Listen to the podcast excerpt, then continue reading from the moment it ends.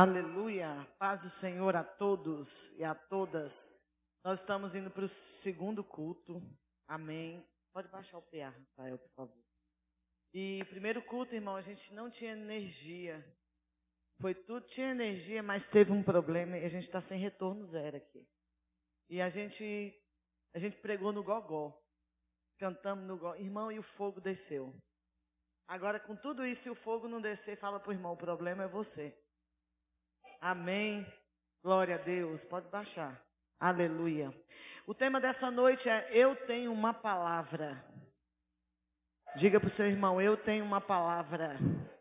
Diga para alguém que está perto de você, eu tenho uma palavra. Glória a Deus. Deus é bom, irmão. E aí o som quase queima, mas Deus cuida da gente. Segunda Reis, capítulo 6, versículo de número 24. Não, deixa igual tá, tá ótimo. Aleluia. Segunda Reis 6, 24. Diga para o irmão que está do seu lado, você tem uma palavra. Você tem uma palavra. Quem tem uma palavra de Deus sobre a sua vida, diga eu. Aleluia. Segunda Reis, capítulo 6, versículo 24. Algum tempo depois, Ben-Hadad, rei da Síria, NVI, por favor, tá? Mobilizou todo o seu exército e cercou Samaria. O cerco durou tanto e causou tamanha fome que uma cabeça de jumento chegou a valer 80 peças ou 80 ciclos, que equivalia a 12 gramas de prata, e uma caneca de esterco de pomba, cinco peças de prata. Um dia, quando o rei de Israel inspecionava os muros da cidade, uma mulher gritou para ele: Socorro, majestade! 27. O rei respondeu: Se o Senhor não a socorrer, como poderei ajudá-la? Acaso há trigo na eira ou vinho no tanque de prensar uvas? Contudo, ele perguntou: Qual é o problema? Olhe para o seu irmão e pergunta para ele: Qual é o seu problema? Pergunte para outro, qual é o seu problema? Fala para ele, você acha que tem problema, querido? Quem tem problema é esse texto aqui. Ela respondeu: Esta mulher me disse: Vamos comer o seu filho hoje e amanhã comeremos o meu. Então cozi cozinhamos o meu filho e comemos. No dia seguinte eu disse a ela que era a vez de comermos o seu filho, mas ela o havia escondido. Quando o rei ouviu as palavras da mulher, rasgou as próprias vestes. Como estava sobre os muros, o povo viu que ele estava usando o pano de saco por baixo, junto ao corpo. E ele disse: Deus me castigue com todo rigor, se a cabeça de Eliseu, filho de Safate, continuar hoje sobre os seus ombros. Ora, Eliseu estava sentado em sua casa, reunido com as autoridades de Israel, o rei havia mandado o mensageiro à sua frente, mas antes que ele chegasse, Eliseu disse às autoridades: Aquele assassino mandou alguém para cortar a minha cabeça? Quando o mensageiro chegar, fechem a porta, mantenham-na trancada. Vocês não estão ouvindo os passos do seu senhor que vem atrás dele? Enquanto ainda lhes falava, o mensageiro chegou. Na mesma hora o rei disse: Esta desgraça vem do Senhor, porque devo ainda ter esperança no Senhor? Capítulo 7, versículo de 1 a 8. Eliseu respondeu: Ouçam a palavra do Senhor. Assim diz o Senhor: Amanhã, por volta desta hora, na porta de Samaria, tanto uma medida de farinha como duas medidas de cevada serão vendidas por uma peça de prata. O oficial em cujo braço o rei estava se apoiando disse ao homem de Deus: Ainda que o Senhor abrisse as comportas do céu. Será que isso poderia acontecer? Mas Eliseu advertiu: Você o verá com os próprios olhos, mas não comerá coisa alguma. Diga para o seu irmão: se você duvidar, você não vai comer, você não vai experimentar daquilo que Deus tem para você. Nós estamos vendo aqui um, do, um dos períodos mais difíceis da nação de Israel. A Síria cercou Samaria. E o cerco durou tanto tempo que a comida acabou, tudo acabou, que as pessoas estavam combinando de comer o próprio filho. Nós temos duas mães, tem, aqui tem uma mãe com criança de colo e a Leandra. É a mesma coisa, Leandro, que você dizer, hoje nós vamos comer o meu filho. Foi isso que aconteceu. Mataram, comeram. No outro dia, vocês duas tinham combinado. Agora chegou o dia de comer o seu filho. O que, que a mãe fez? Escondeu. E a outra mãe que havia comido o filho ficou revoltada. O rei passando sobre o muro, inspecionando para ver como que estava o cerco, uma mulher gritou e disse: Rei, me ajuda, me socorre. O historiador Flávio Joséfo diz que o rei sentiu o cheiro de carne. E diga para o seu irmão, esse churrasco era diferente. Era uma mãe assando o próprio filho para comer. Você tem problema, irmão? Você já sentiu fome nesse nível de matar o filho e comer? Essa é a história terrível, mas a história do povo de Deus. E diante daquela situação, o rei, não sabendo o que fazer, vai responsabilizar o profeta daquele tempo. E o profeta daquele tempo era Eliseu. E o profeta do Antigo Testamento tinha o poder de liberar uma palavra e mudar o cativeiro financeiro do povo daquela época. Tudo era o sacerdote, tudo era o profeta. E o profeta, ele detinha, presta atenção, quando Elias ora e diz: Não vai chover por três anos e meio, os céus se fecham. Porque o profeta tem o poder de mudar destinos. O profeta tem o poder de mudar a vida financeira do povo no Antigo Testamento. E ele vendo aquela situação, porque, irmão, aquilo que o pastor pregou aqui esses dias, a gente sempre quer culpar alguém do que nós estamos enfrentando. Um casamento acabou, a culpa é de quem? Dos dois. Porque quando dois, um não quer, diga para o irmão, a culpa é sua, querido. Mas o rei de Israel, essa, a Samaria, irmão, havia se afastado de Deus. Samaria havia se, esquecido de Deus.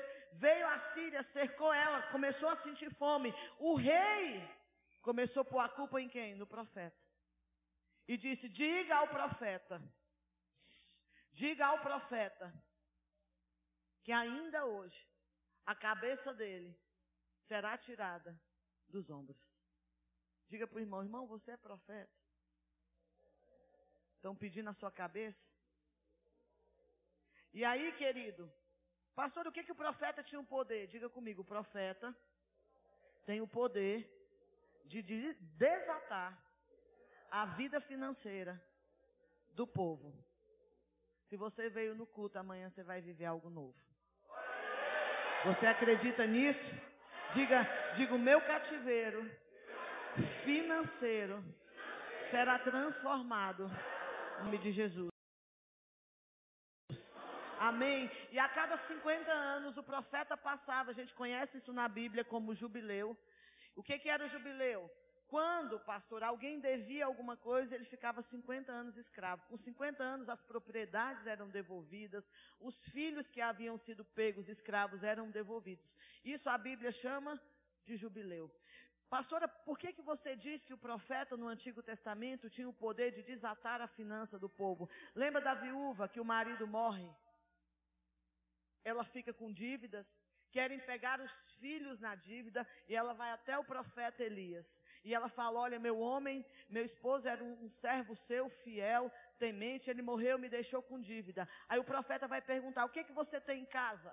Ela diz: Ah, eu só tenho um pouco de azeite. Diga comigo, um pouco de azeite debaixo de uma palavra profética, acontece um milagre.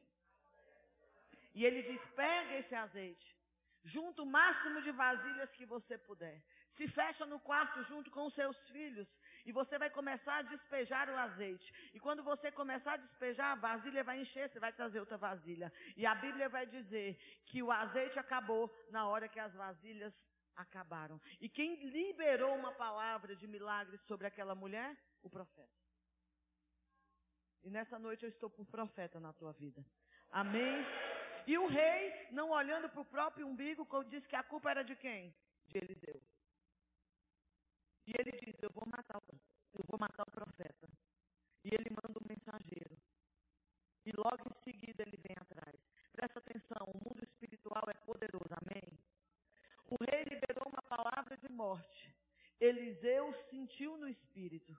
E ele disse para os amigos, porque ele estava reunido em casa, aí vem o mensageiro do rei, e logo depois do mensageiro do rei, vem o rei atrás, e ele está dizendo: amanhã o milagre de Deus vai acontecer. Você pode levantar a mão e dizer: amanhã o milagre de Deus vai acontecer. No capítulo 7, querido, nós acabamos de ler, versículo 2. 2 Reis 7, 2, diz o seguinte: Ouçam a palavra do Senhor, versículo 1. Assim diz o Senhor: Amanhã, por volta dessa hora, na porta de Samaria, tanto uma medida de farinha como duas medidas de cevada serão vendidas por uma pressa de prata. O oficial, em cujo braço o rei estava se apoiando, disse ao homem de Deus: Ainda que o Senhor abrisse as comportas do céu, será que isso poderia acontecer? Pastora, quem era esse capitão? Provavelmente um conselheiro do rei. Alguém que o rei buscava conselho. O rei estava apoiado no braço, ouvindo uma palavra profética. Diga comigo, ouvindo. A galeria ouvindo uma palavra profética. Irmão, quem aqui não crê no profético? Porque eu creio no profético. O rei estava apoiado, ouvindo o profeta que tinha o poder de desatar finanças, de mudar cativeiros, liberar uma palavra. Ele diz: mesmo que Deus abra uma janela no céu, isso é impossível. Então ele disse: porque você duvidou, você não vai comer. Porque você duvidou, você não vai participar do milagre. Quando você duvida, querido, você não participa daquilo que Deus vai fazer. E deixa eu te dizer, Deus vai salvar através de nós 10% dessa cidade. Quer você acredite, quer você não acredite, eu só quero dizer que eu vou participar desse milagre. Aleluia! Diga para o irmão, se você não acreditar, você não vai ver Isaac nascer, querido. Eu, eu, eu sou muito brincalhona, muito sério brincalhona, eu levo as coisas na brincadeira. É da minha cultura do norte. Sara ficou grávida aos 90 anos. Eu falei isso no primeiro culto. Irmão, isso não é heresia, mas a gente cai as coisas, não é verdade? Como que era o peito de Sara aos 90 anos amamentando? Aí eu brinco, ela falava assim, ó. Mas ela, quando o anjo chega e diz assim: o ano que vem você vai engravidar, ela ri. Aí o anjo fala assim: Você está rindo, Sara? Ela: Não, meu senhor, eu não estou rindo. Sabe o que quer dizer Isaac? Sorriso. Então, quando, querida, a promessa é liberada, você pode estar do jeito que tiver. Diga para o irmão: Você pode estar bagaceira que tiver. Fala para ele: Você pode estar igual os peitos de Sara, irmão. Deus vai fazer um milagre na sua vida. E o Isaac vai nascer. Diga comigo amanhã. Vai acontecer um milagre na minha vida. Quem crê, diga eu. Eu acredito. Fala pro irmão, sabe aquela dívida impagável? Você vai pagar, irmão. Sabe aquele nome sujo, mais do que pau de galinheiro? Ele vai ser limpo, querido. Sabe aquele câncer? Ele vai sair da sua vida. Por quê? Porque tem uma palavra de milagre sendo liberada nessa noite sobre nós. Aleluia!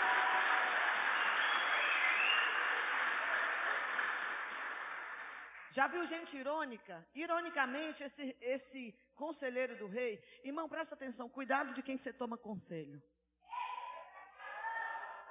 Você é crente, como é que você vai buscar conselho do amigo maconheiro? Terra. Como que você vai buscar conselho para o seu casamento com, com um amigo que é cachaceiro? O rei, apoiado no, no, braço de um oficial, de um príncipe, de alguém que era de confiança dele, foi pedir conselho. Sabe qual foi o conselho? Não acredita no que o profeta está dizendo, não. Doze príncipes foram mandados para espiar a terra de Canaã. Presta atenção, cabeção. Se Deus falou, vai acontecer. O povo sai de 430 anos de cativeiro marchando para a promessa. Quando chega em Cádiz Barneia, olham a terra da promessa, olham para o milagre, e aí Moisés diz: vocês vão espiar a terra por 40 dias, vocês vão trazer fruto da terra. Josué e Caleb trazem cacho de uva, irmão, eu amo uva. Do vale de Escol. Mas eles têm um diagnóstico negativo. Você conhece o texto? Dez príncipes aconselharam dez milhões de pessoas a morrerem no deserto. Dizendo, Deus disse, mas nós não acreditamos. Pegar conselho errado te faz morrer no deserto. Ei, com quem que você está ouvindo? Pastor, é minha mãe, mas a sua mãe não é crente. É o meu pai, mas seu pai. É, é, como se fosse minha mãe. Ela tem minha palavra, irmão. Então pega conselho em quem vai te ajudar. Vai no profeta. Vai buscar a Deus. O filho está morto. Cala a boca. Vai lá no profeta e fala qual é a direção de Deus para a minha vida. Mas você vai em todo lugar, mesmo no pastor. Você ouve o irmão, você ouve o primo, você ouve. Você ouve o sol, a lua. Você abre a Bíblia. Deus fala comigo. Hoje mesmo estarás comigo no paraíso. Não, Senhor, fala de novo. Eu tenho uma amiga que ela é toda supersticiosa. Isso aconteceu com ela. Ela foi voar, falou: Deus, eu preciso de uma palavra que o senhor sabe que eu tenho medo. Ela abriu a Bíblia. Hoje mesmo estarás comigo no paraíso. Ela não voou. Porque ela creu na palavra, irmão. Aí você quer que Deus fala e a página já abriu em branco. Deus não quer falar, entenda isso. É. Pastor, isso é pecado? Não. Quem já fez isso, irmão? Deu certo? Que, que você continua fazendo? O seu problema é todo dia que você só vive de abrir e fechar a Bíblia. Você nunca leu ela toda. Amém, querido? Fala para o irmão, irmão. Cuidado com quem você está buscando conselho. Isso pode te impedir de viver o profético, de viver o milagre, de viver o sobrenatural. Irmão, seja ousado, pastora, eu estou pensando em casar. Cheguei para o irmão e falei, tu tá doida? Tu tá cega? Ai, pastora, como assim? Só pode estar tá cega. Já falou isso para alguém? Fala para um solteiro, cuidado. Você pode estar tá cego. Eu posso falar na sua vida? Tem gente que não quer ouvir, não é verdade? Aleluia. Diante de crises, a gente começa a questionar: Deus me ama, Deus existe, cadê Deus? Eu vou te dizer: cadê Deus? Deus está no mesmo lugar de sempre, assentado no alto e sublime trono. Ah, Deus me ama, a Bíblia diz, por isso que você não lê, que Ele provou o amor dele por você, quando Ele se entregou numa morte, numa morte de cruz. Mas ao terceiro dia, e venceu a morte, dizendo: Um dia vocês também vão vencer a morte. Esse amor já está provado. Não questione o amor. Amém? Querido, a Bíblia diz que Deus fez um milagre. E esse príncipe que duvidou, não experimentou do milagre. Eu brinquei no culto mais cedo e disse, irmão, fala para ele: Olha, eu posso dormir pobre e acordar rico. Fala aí. Deus pode fazer um milagre. Eu posso dormir gordo e acordar magro, irmão. Eu posso dormir feio e acordar a cara do Brad Pitt. Aí é milagre demais, né, irmão? Fala para ele, eu posso dormir solteiro e amanhã amanhecer casado.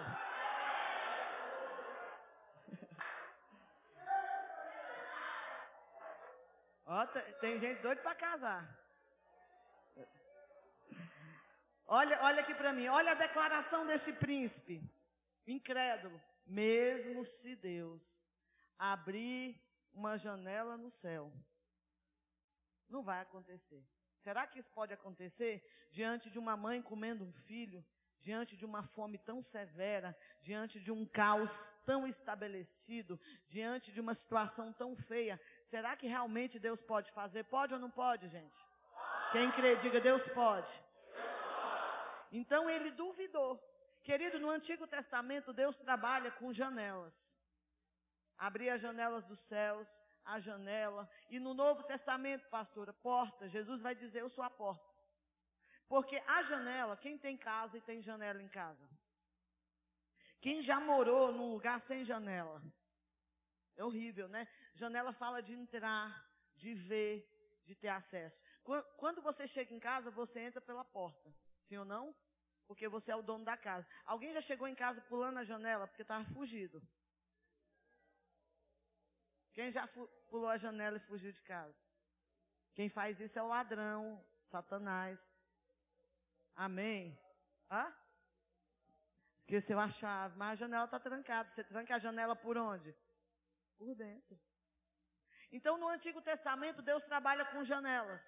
No Novo Testamento, com porta. Presta atenção, o poder da porta. Jesus vai dizer que ele tem a chave de Davi. Que aquilo que ele abre e aquilo que ele fecha, então a porta te dá acesso aos cômodos da casa, te muda de ambiente. Então Deus, quando está dizendo, eu sou a porta, quando você entra por Jesus, você é transportado do ambiente natural para o espiritual. Você é transportado das trevas para o reino do Filho do seu amor. Você sai das trevas para a luz quando você acessa a porta chamada Jesus. Pastor, e a janela? A janela é Deus que abre, querido. Amém. Deus vai colocar uma janela para você entender. O pastor acabou de dizer aqui nos dízimos: Olha, fazei prova de mim quando você devolver os dízimos e as ofertas, se eu não vos abrir umas janelas nos céus, da qual você venha ser abastecido. Essa janela não fala de dinheiro, mas fala de possibilidades. Quando você olha por uma janela, você vê de uma dimensão. Deus está dizendo: quando você é fiel, eu abro dimensões espirituais para que você possa contemplar o que eu vou fazer. Tem um homem milionário, esqueci o nome dele, gente do céu. Bill Gates, foi, não sei se foi ele. Eu sempre troco os nomes.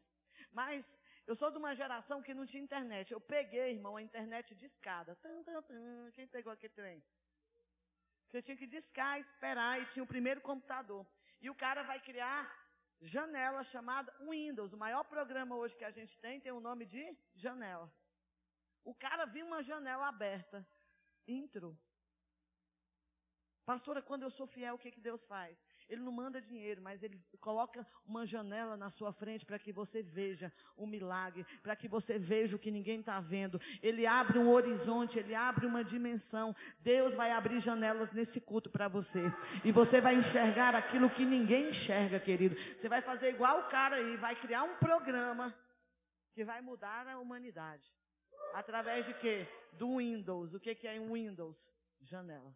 Amém? Pastor, o que, que a Bíblia fala de janela? Fala de revelação. Deus vai trazer uma palavra revelada no teu coração. Noé, ele vai construir a arca. E Deus manda ele fazer duas coisas, quem lembra? Uma porta uma janela.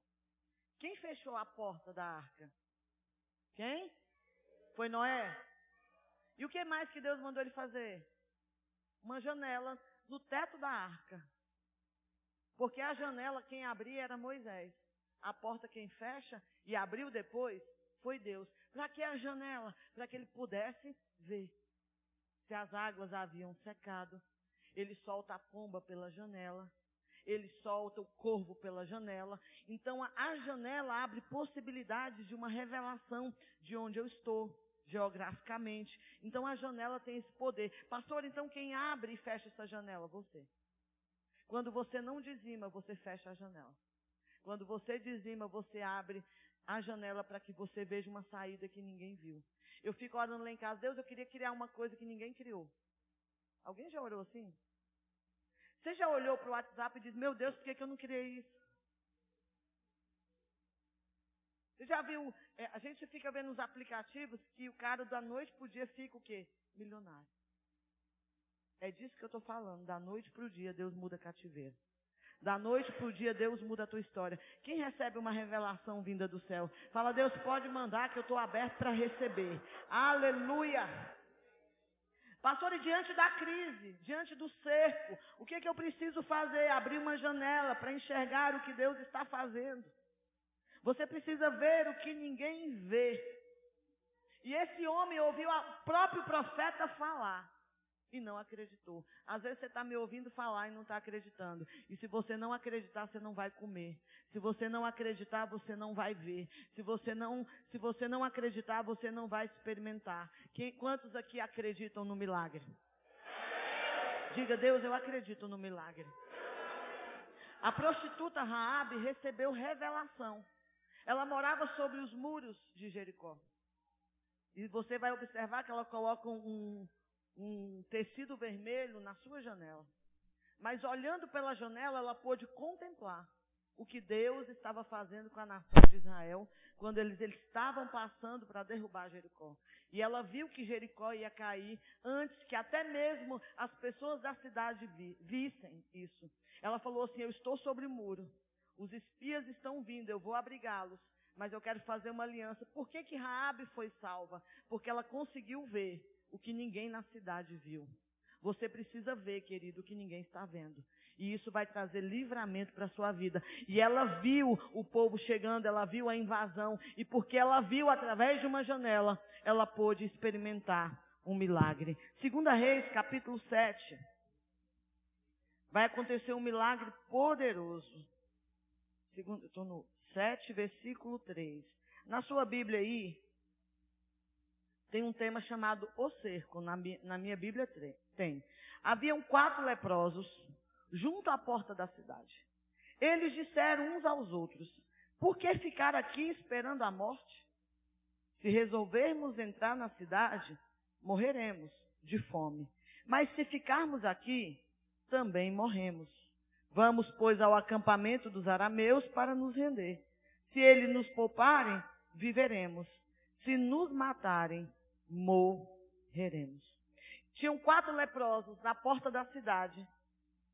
Sabe aquela história? Pastora, se eu correr, o bicho pega. Se eu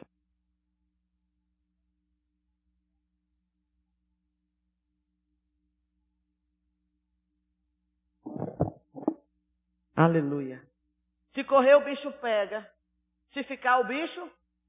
Eles já estavam leprosos, condenados. Eles já estavam vivendo uma situação difícil, leprosos excluídos. E alguns historiadores dizem que entre os quatro leprosos estava um leproso famoso, um leproso famoso. Quem, pastora? Geazi. No capítulo 5 de 2 Reis, Geazi é o moço do profeta. Como assim, pastora? Quando Naamã vai ter com o profeta, levando bens, porque ele tinha lepra para ser curado, e o profeta nem o recebe e dá uma ordem para Naamã, dizendo: Naamã, você vai se lavar no Jordão sete vezes. Quando você se erguer, você vai ficar curado. E ele leva muitas posses, diga para o irmão, muitos bens. Bufunfa, dinheiro. Aleluia.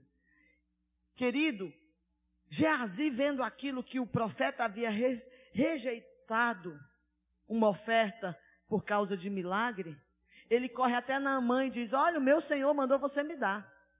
E ele pega aquilo que não era para pegar. O profeta, sabendo que, o que Geazi havia dito, tornou Geazi leproso.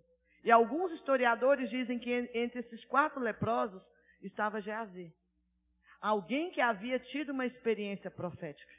Alguém que conhecia o que era o profético, mas permitiu que a lepra entrasse. Pergunte para o irmão, irmão, como que você está? Você está bem? Você caiu?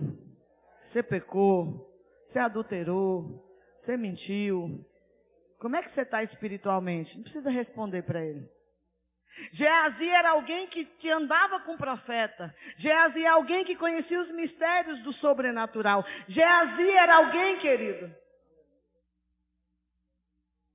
Aleluia. Gente, é só energia, mas em nome de Jesus vai resolver. Amém? Glória a Deus. E aí, querido, eles. Alguém coloca em pé. Presta atenção, tem quatro pessoas paradas. Já viu gente parado? É, é horrível, né, gente? É igual no apoio, sempre tem um parado.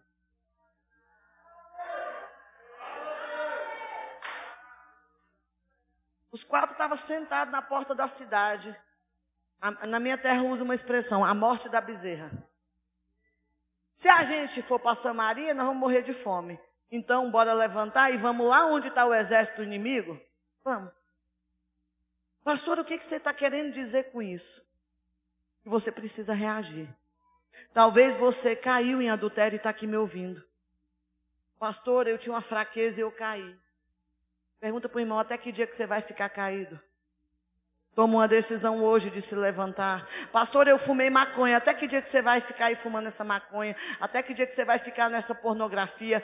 Pastor, o que, que você está querendo dizer? Que os quatro leprosos sabiam da situação que eles tinham, mas eles decidiram se levantar e marchar, dizendo: se eu ficar parado, a situação não vai mudar. Se eu ficar da forma que eu estou, as coisas não vão acontecer. Então eu vou me levantar e vou agir. Diga para o irmão, pelo amor de Deus, se levante e haja. Se levante e haja. Faça alguma coisa, pelo amor de Deus. Mas parado você não pode ficar, querido.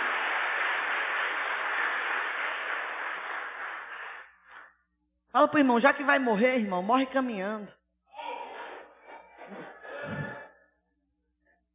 Vamos cá. O profeta liberou uma?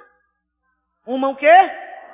Que amanhã a história seria mudada. Um príncipe, ouvindo aquilo, não creu. Mas um leproso. Querido, presta atenção, a palavra fica no mundo espiritual. A Bíblia diz que toda sorte de bênção está na região celestial. Quem conseguir ouvir vai pegar. Quem conseguir acreditar vai viver. Quem conseguir ver vai viver o sobrenatural. Um príncipe ouviu do próprio profeta e não creu. Um leproso, sentado, parado. E sabe aquela coisa que você tem, de repente vem no espírito e diz: Ei, não vou ficar aqui parado, não. Eu não vou ficar aqui sentado, não. Eu vou nem que seja para o meio do inimigo, mas de fome eu não morro. Querido, eles começam a caminhar. Sim ou não? Como é que você vai para os lugares? Correndo ou caminhando? Quando eles começam a caminhar. Quando eles começam o quê? Em direção ao exército inimigo, porque, querido, o exército inimigo estava melhor do que Samaria. Porque em Samaria as mães estavam comendo os filhos. Eles começam a caminhar. Sabe o que, que acontece quando você decide caminhar, querido? Pastora, se eu ficar parado, eu vou morrer. Eu já caí, então levanta e começa a andar. Pastor, eu fiz um, um trem errado. Para de fazer, se levanta e começa a caminhar. Começa a caminhar. Começa a caminhar. Diga para o irmão, parado você não pode ficar, querido.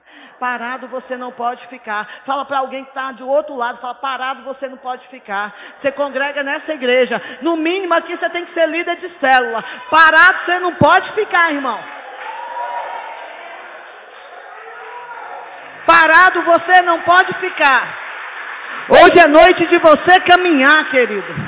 Hoje é noite de você erguer. Enquanto eles caminhavam, enquanto eles o quê? O que, que aconteceu no exército do inimigo, irmão?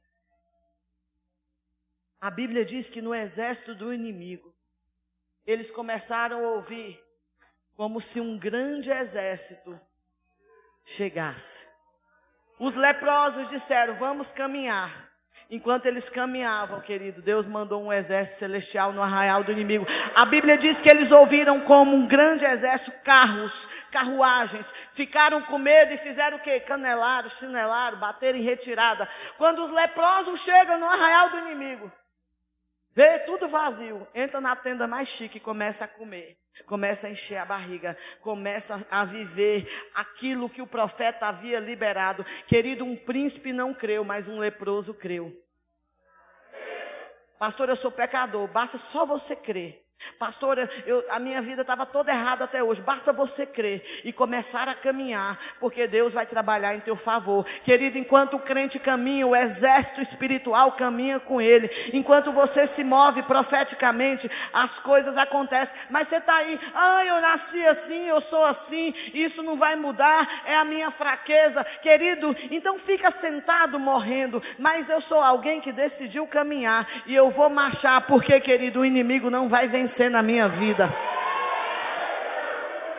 Sabe o que aconteceu em 24 horas? Aqueles quatro leprosos se tornaram o pregador do milagre. O príncipe ouviu e não creu, mas quatro leprosos. Irmão, e o que tem nessa igreja era só gente leprosa. Pergunta para o irmão, qual, qual é o nome da tua lepra? Porque se você é bonzinho demais, irmão, você está no lugar errado.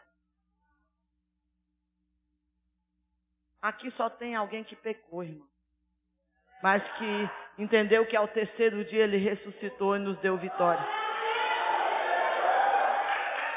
Você não precisa ser um príncipe. Se você for um leproso que decidiu acreditar no milagre, querido, você vai ser o pregoeiro do milagre. Em 24 horas, os caras chegaram em Samaria, leproso, dizendo: Nós sabemos o que Deus fez. Tem comida de sobra. Aonde? No arraial do inimigo. Deus botou eles para correrem. E tudo que sobrou é nosso. Deus mudou, querido, a sorte de Samaria. Não é porque um príncipe acreditou, mas porque um, um alguém, querido, que a sociedade rejeitava, um leproso, acreditou na promessa. Deus vai desatar milagres enquanto você caminha. Pastor, eu estou cheio de problema. Vai trabalhar no encontro, deixa os problemas, que enquanto você está lá expulsando demônio, Deus está fazendo um milagre na tua casa, querido. Só que tem gente que parou porque está com problema. Se senta para você ver. Você assenta aí, meu filho. Fica aí chorando. O diabo munta. Ah, sou leproso mesmo, tem fé, então bora marchar a igreja. Vamos tomar uma posição, vamos caminhar, vamos fazer acontecer. Pastora, mas eu sou leproso. Querido, basta você acreditar no que está sendo liberado pelo profético. A gente canta que se abram os céus, que o teu reino vem, nossa fé está. Aí Deus diz, você pode. Aí você fala, posso não, fiquei sentado morrendo de lepra. Ah, porque eu tenho que trabalhar. Oh, querido miserável que você é. Como se tudo que você não tivesse veio do Pai das Luzes. Nunca tomou uma postura espiritual, vive nesse alto e baixo.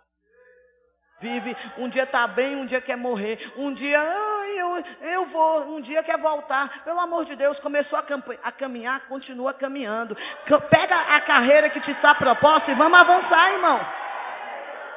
Ah, pastora, você não entende. Eu entendo, querido. Eu entendo. Porque quem vos fala é uma leprosa. Quantas vezes, hoje eu estou aqui pregando para você doente. Não é Covid não, para você não sair correndo com medo. Eu já peguei Covid e já curei. Meu marido hoje teve que me levantar da cama.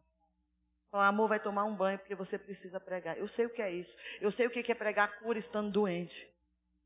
Eu sei o que é falar de prosperidade sem ter nenhum centavo. Eu sei o que é orar com uma mulher e ela engravidar e eu continuar estéreo. Eu sei o que é isso, querido. Eu sei, eu sei o que é isso. Pastora, qual é a diferença que eu continuo caminhando? A diferença é que eu estou aqui pregando e você, por causa de uma gripe, não veio nem no culto. Ah, mas é o Covid. Aqui você não vem, mas na festa da, do parente você vai gripado. Deus está cansado das suas desculpas. Deus quer que você comece a caminhar. Ah, mas eu estou com problema financeiro. Querido, pois no dia que você tiver com problema financeiro, é o dia que você tem mais autoridade para orar por finanças. O dia que você estiver doente, é o dia que você tem mais autoridade para falar sobre cura. Quatro leprosos receberam a palavra, caminharam e se tornaram os mensageiros do milagre, querido. Você precisa acreditar naquilo que Deus está falando. Diga para o irmão, irmão, pena que você não pode dar um tapa, mas, irmão, você tinha que sacudir. Ele falou assim: está entendendo, meu filho, que você não pode parar? Você está entendendo que você tem que abrir sua célula, que tem um povo esperando por você, que está faminto, que está cercado. Os demônios cercaram essa cidade, mas eles vão ter que soltar esse cerco, porque uma palavra de milagre chega para nós nessa noite, em nome de Jesus.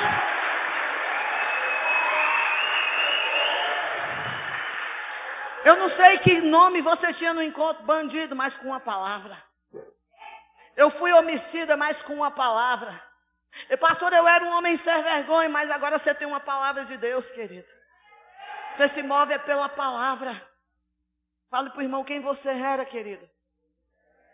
Eu tenho dívida, mas você não tem só dívida, irmão. Você tem uma palavra de milagre. Eu tenho um diagnóstico de câncer, você tem o que o médico diz, mas sobre você tem uma palavra de milagre. Por quê? Porque o mundo espiritual está liberando sobre nós. Eu falei aqui, vocês não acreditaram. Che acabou o tempo de você contar moeda. Ah, mas você nem dizima, vai continuar co contando moeda. Porque você não acredita que quando você dizima a janela abre. Está escrito. Eu acredito em milagre, irmão. Eu acredito em sobrenatural. endividado, mas com uma palavra. Doente, mas eu tenho uma palavra. O príncipe não recebeu a palavra, mas o leproso pegou ela. Você tem uma palavra de Deus para a sua vida? Pastor, o que, você está querendo dizer? Que algo novo vai ser desatado na tua vida. Eu não sei na hora que você ficar em pé o que, que você vai orar. Às vezes você vai cantar junto com o louvor, o louvor vai cantar. Mas você vai orar. Como os leprosos oraram: Senhor, nós temos fome, mas nós vamos caminhar. Eu vou viver um milagre. Aonde? Pastor, o meu casamento está assim. Então você vai falar para Deus: Pastor, são as minhas finanças. Pastor, é a minha vida espiritual. Pastora, são os meus filhos na droga. Você já observou que muita mulher de oração dentro da Assembleia de Deus tem os filhos na droga? Eu te pergunto, essas mulheres pararam de orar? Nunca pararam de orar. E elas vão continuar orando até que o milagre aconteça na vida do filho.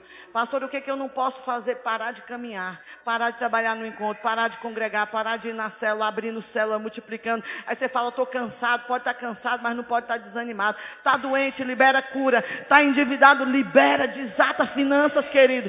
Porque o sobrenatural vai acontecer na tua vida. Deus te trouxe aqui para dizer que você vai viver algo novo. Pare de dizer o que você não tem, comece a dizer o que você tem.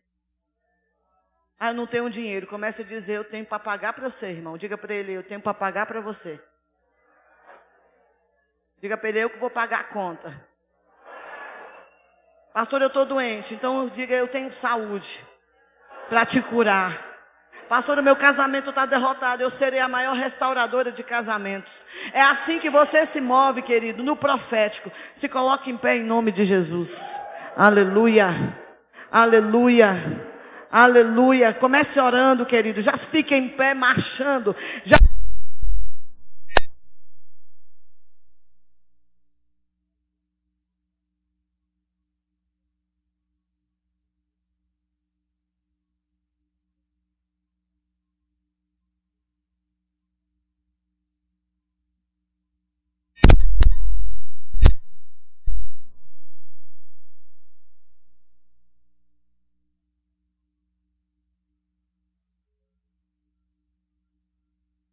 Soricandaramanás. Rararabassori andaramanás. Rararabassori andaramanás. Eu creio, Deus, nós vamos viver algo novo sobre essa igreja. Nós vamos viver o sobrenatural. Se você pode aí no teu lugar, começa a se mover, querido, começa a caminhar. Começa a caminhar, porque você hoje está recebendo uma revelação, hoje você está recebendo um milagre, hoje você está recebendo uma palavra profética, que amanhã, amanhã Deus vai mudar a tua sorte, Deus vai mudar a tua história, Deus vai te colocar em pé. Esse cerco que o diabo armou contra a tua vida, ele vai acabar. Eu cerco, o cerco sobre a tua vida vai acabar. Em nome de Jesus, em nome de Jesus, segura só os instrumentos para mim. Segura só os instrumentos. Vamos, Duda. Levanta a tua mão se você crê no profético. Levanta a tua mão se você crê no sobrenatural. Como eu estou me movendo, comece a se mover dentro do que você pode. Diga, Deus, eu estava parado.